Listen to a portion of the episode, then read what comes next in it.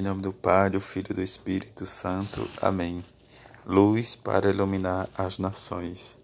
Quarta-feira da oitava do Natal. Evangelho de Lucas, capítulo 2, versículo de 22 a 35. Quando se completaram os dias para a purificação da mãe e do filho, conforme a lei de Moisés, Maria e José levaram Jesus a Jerusalém a fim de apresentá-lo ao Senhor, conforme está escrito na lei do Senhor. Todo primogênito do sexo masculino deve ser consagrado ao Senhor. Foram também oferecer o sacrifício um par de rolas ou dois pombinhos, como está na ordenado na lei do Senhor.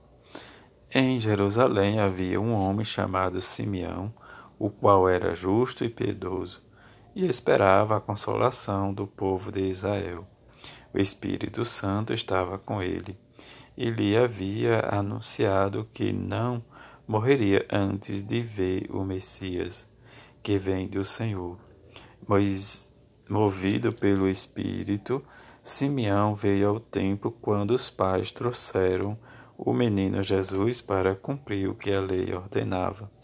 Simeão tomou o menino nos braços e bendisse a Deus. Agora, Senhor, conforme a tua promessa, podes deixar teu servo partir em paz, porque meus olhos viram a tua salvação que preparaste diante de todos os povos, luz para iluminar as nações e glória do teu povo Israel. O pai e a mãe de Jesus estavam admirados com o que diziam a respeito dele. Simeão os abençoou e disse a Maria, a mãe de Jesus: Este menino vai ser causa tanto de queda como de reerguimento para muitos em Israel. Ele será um sinal de contradição. Assim serão revelados os pensamentos de muitos corações. Quanto a ti, uma espada te transpassará a alma. Palavra da salvação, glória a vós, Senhor. Quem ama o seu irmão permanece na luz. São João nos diz isso na sua carta. Conhecer a Deus como ele nos ensina e não guarda os seus mandamentos se torna também mentiroso. E a verdade não está nele em quem guarda a palavra ama Deus, e o amor de Deus é pleno e realizado. O critério para saber isso é quem realmente permanece nele deve também proceder como ele procedeu. Esse é o pensamento desde a primeira leitura desta, desta liturgia, deste quarta-feira, da oitava do Natal. O verdadeiro conhecimento de Deus está na prática de seus mandamentos e no esforço generoso em proceder como Jesus, perfeito modelo de todo cristão.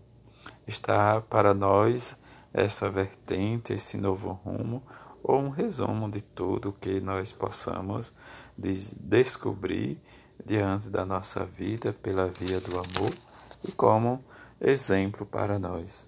O Evangelho nos fala diante né, desde a apresentação do menino Jesus, em que a mãe de Jesus submeteu as prescrições também da lei, né, espelho nascimento do menino, né, de gente pobre, humilde e obediente, que acompanha e qualifica a sua ação.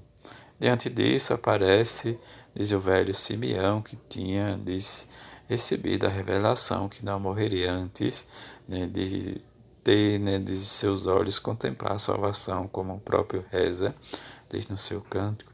Diante desse desejo de contemplar a salvação, nós possamos né, vivenciar e experimentar em nossa vida o amor, a misericórdia, o perdão de Deus e contemplar na pessoa do outro o mistério de, do amor que Deus realmente nos convida a experimentar.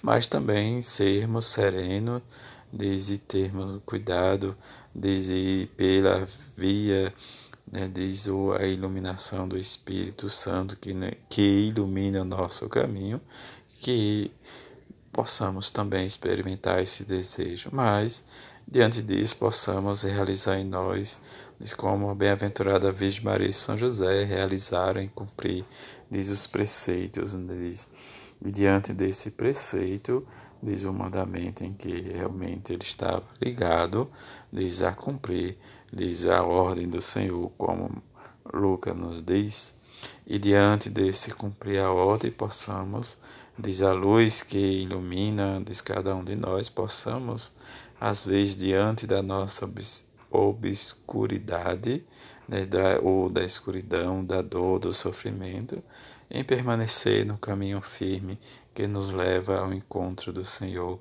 que salva cada um de nós e que possamos experimentar sempre esse desejo de estar sempre, mas também dar atenção à palavra de Deus, como hoje nos diz diante desta contemplação, desta admiração, mas também da aflição da mãe, em que escuta do velho Simeão, diz assim: será, diz os pensamentos os corações de mundo que são caídos ou reerguidos, mas que diante da dor da espada nós precisamos experimentar o amor, a misericórdia de Deus.